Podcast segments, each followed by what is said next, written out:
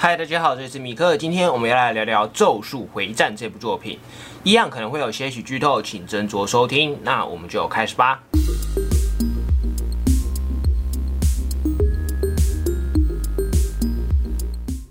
故事讲述体能超强的高中生虎杖悠人，有一次捡到了用来驱魔的强力咒物——两面宿傩的手指，就被好奇的社团学长姐们拆开封印，吸引了怪物前来争夺。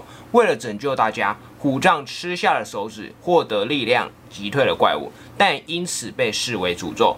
被咒术师组织的上层判处了秘密死刑。为了活下去，他只好在接受某个条件为前提下去专门学校学习，成为一名咒术师。这是借鉴下下在周刊少年 Jump 上连载的漫画，是二零一八年 Jump 创刊五十周年纪念特别新连载三连弹中的第一部。台湾由东立出版社代理，动画预计今年十月开始放送。呃，制作公司是 MAPPA。其实这一部。的前作应该说是外传作品，还是说应该说前日谈是东京都立咒术高等专门学校。这是二零一七年借鉴在 Jump Giga 上连载只有四话的漫画作品，只有一集单行本，一样东立出版社也有代理。我记得那个时候，诶，书名好像叫《咒术回战》第零卷这样子。就因为东立都有代理进来了，所以不管是这这一本前日谈，还是现在连载的《咒术回战》，其实你都可以看到。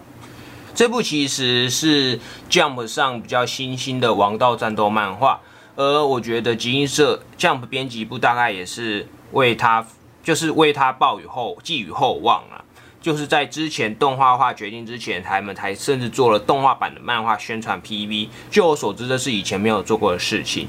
那时候只有一个角色五条悟，配音的人是中村优一。而在动画 PV 释出之后的情报也显示，五条悟也是由中村优一继续配音。看来动画化是早就已经决定好的事，只是比较之后才公布这样子。这部其实就是蛮标准的王道战斗漫画的形式，应该说它的故事发展就是这样子。呃，如果你是有在追。王道漫画，应该说，如果你有在看《火影忍者》的话，那你可能会觉得这个漫画里面的很多个设定都蛮熟悉的。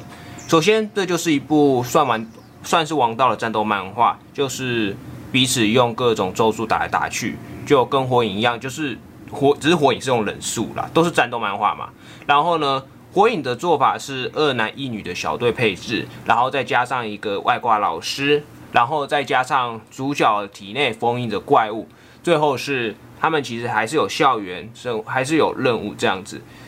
诶，火影可能没校园啦啊，不过呢这一些的元素咒术回战里面都有，所以你可能会觉得说好像蛮熟悉的。这也可以说成是说老套路的设定啦。不过呢，在咒术上面还是有比较不一样的地方。从角色来看的话。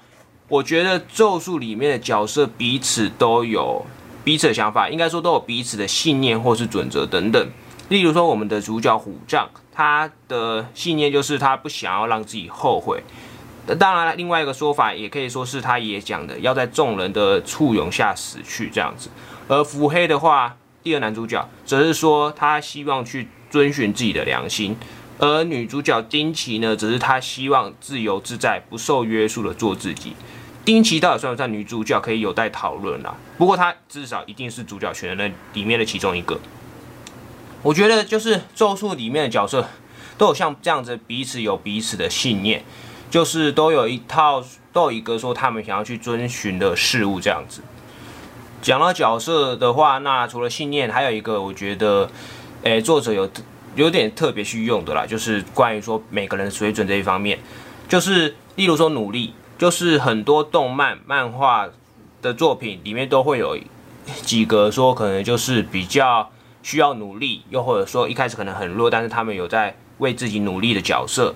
例如说我的英雄学院的话，就是绿谷初九嘛，他一开始就真的很弱，但是后来得到力量，并且慢慢锻炼之后才慢慢变强。而如果像火影的话，也是鸣人一开始也是很弱啊，但是他也是后来才慢慢开始变强的。然后可是呢，在咒术回战里面。我们的主角虎杖虽然一开始就完全是个咒术初学者，他也是慢慢去锻炼，但是他一开始的体力、战斗能力就很超群、很外挂，所以其实在很多时候他都是靠他的体术去弥补他咒术可能比较不行的部分。而在这部漫画里面，还有一个跟这种感觉比较弱是有一点关系的，那就是他们的学姐善愿珍惜，是念善念茶啊，随便啦，反珍惜学姐。然后珍惜都是一个她没办法使用咒术的女生，但是呢，她的战斗超群，所以一样她也是可以力压群雄。就其实虽然不是每个人都在咒术方面很强，或者是说他们都非常的厉害能打，但是他们至少在某个方面都有一个厉害的地方，可以跟别人一较高下。这样子就是都有一个一定水准的厉害之处啦。虽然说这样做了，可能造成了就这样做可能会造成说没有什么成长要素，就整部漫画没有什么成长那种激励人心的故事。但是呢，另外一方面想，它其实也可以让故事马上进入有一定水平的战斗。用现在的要素就是有点龙傲天呐，你这样龙傲天的话，基本上就很少会有锻炼的成分在。我对这一部漫画其实一开始并没有说。非常的感兴趣，就是看了，但是就没有到说很喜欢，就只是说有还是会看，但是到后来才慢慢觉得说这部漫画其实蛮有意思的。然后到现在呢，其实我自己也算是蛮喜欢这部漫画的。这部漫画的虽然就是王道战斗漫画，这是很多像少年将里面的作品会使用的题材，应该是做法，但就是这部漫画其实有一个很大的问题在于说。作者的画技，他并没有到说很好，应该说没有到很细致。他的画，他的人物的那个画的线条都很粗糙，很粗细不一。就是如就是如果你去跟其他的漫画家比的话，就发现说其实借鉴线条并不美。这一点算是《咒术回战》它本身的一开始本身的那个硬伤啊。就是可能很有魄力，没错，但就是那个线条就是不漂亮。说真的，你在网上找到很多画家，他们画的线条可能都比借鉴的还好。但是呢，这也不代表说这部漫画没有它过人的地方。这部漫画厉害的地方就是在于说它的故事描写，以及说它对于说这些诅咒、这些咒灵的那个设计，就是借鉴其实对这些怪物、这些咒物有它。独特的美感，就是它其实设计的这些咒灵啊，其实都蛮诡异的，有他个人的特色。然后呢，他的战斗其实描写的还不错，我自己是觉得啦，就是其实这些都是借鉴他比较厉害的地方。虽然说这一点也可能是《咒术回战》才能获得大人气的原因之大人气的原因之一。然后其实这一部漫，然后其实借鉴在这部漫画的做法。我认为有一点冒险，什么意思？就是他一开始其实就是一开始就其实很快的三个主角出来了，虎杖、伏黑、丁崎。但是其实三个人，嗯，好像也还好。就是伏黑跟丁崎，就是他们彼此都有一些秘密，但一开始就放出来，就是点一开始就挖坑啦。就伏黑就一开始其实没多久就讲到，好像他姐姐吧。然后丁奇则是有讲到，好像他以前的朋友，我有点忘记叫什么名字了。反正就是有讲到他们以前的故事，但是就是哦，点到一点点而已。然后其实就没有多琢磨了，就像是挖坑。但是这其实是非常冒险一件事，因为你才刚开始连载，然后你又是新人，你马上就开始挖坑，你连这部作品有没有办法活到后面去把坑填完都不知道，你就马上挖了一些这么明显的坑。其实我觉得。呃，如果之后能够成为成功填回来，当然是好事。但是一开始就这么做，真的是非常的冒险。虽然说借鉴活到活下来了，并且也成功了把坑填完了，这样子，好像还没啦。就是丁奇他们那边还没讲，不过伏黑倒是已经有填了。只能说借鉴的做法虽然冒险，但是至少结果是成功的。除了一开始的挖坑以外，借鉴其实还做了一个相当出乎意料的举动，那就是。开始没多，漫画开始没多久就让主角死了。哎，对，这些开始有点剧透，就让主角死了。就是漫画都还没开，漫画才刚开始没多久就让主角死了，这算是有点出人意料的发展。虽然之后一定要让主角复活了，毕竟他不复活，接下来故事真的我就不知道要怎么演了。但是虽然说让主角复活是有点算是意料内的发展，但是你开场没多久就。有一个让主角死去这样的这样的事件，真的是会让人感到大吃一惊。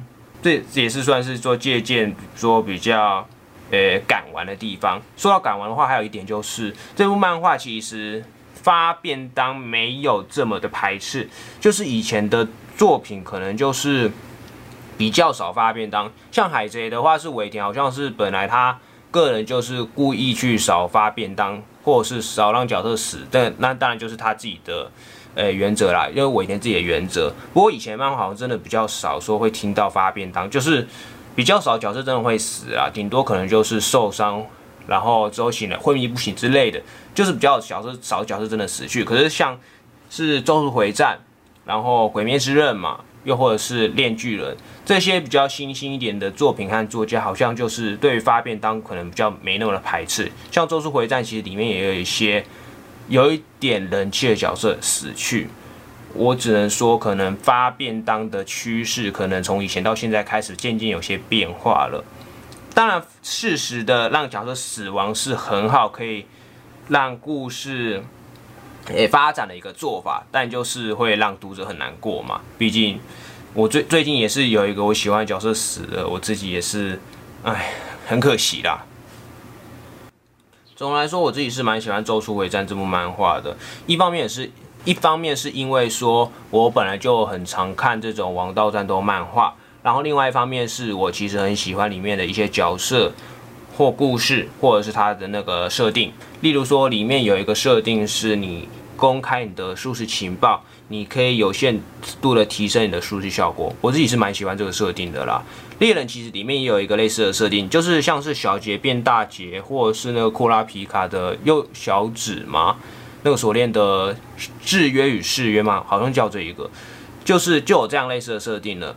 但是咒术的话，其实里面有很多时候，就是里面其实有时候会用到这个，用到这个设定。就是我喜欢这样的做法是，它就是像是等价交换，你虽然失去了什么，但是你可以提升了什么。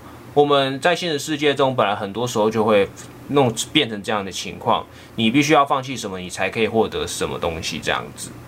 就这当然某方面也是个人私心呐，我就是喜欢这样子有有失有得的设定这样。然后他在战斗方面的分镜，我自己也是觉得还不错，也是有些出人意料的战斗方式。因为里面角，其实这部漫画也是角色们彼此战斗还是有在动脑的，就不是单纯放大招这样子。我其实就是蛮喜，我其实蛮喜欢这种用动脑的战斗，就是而且有时候用一种出人意料的方式来胜利，其实这也是蛮有意思的。总的来说，这其实就是一部描述诅咒与死亡的作品。如果你喜欢这种邪道设定下的王道战斗漫画的话，那你可以考虑看看这部《咒术回战》。我是米克，我们下次再见，拜拜。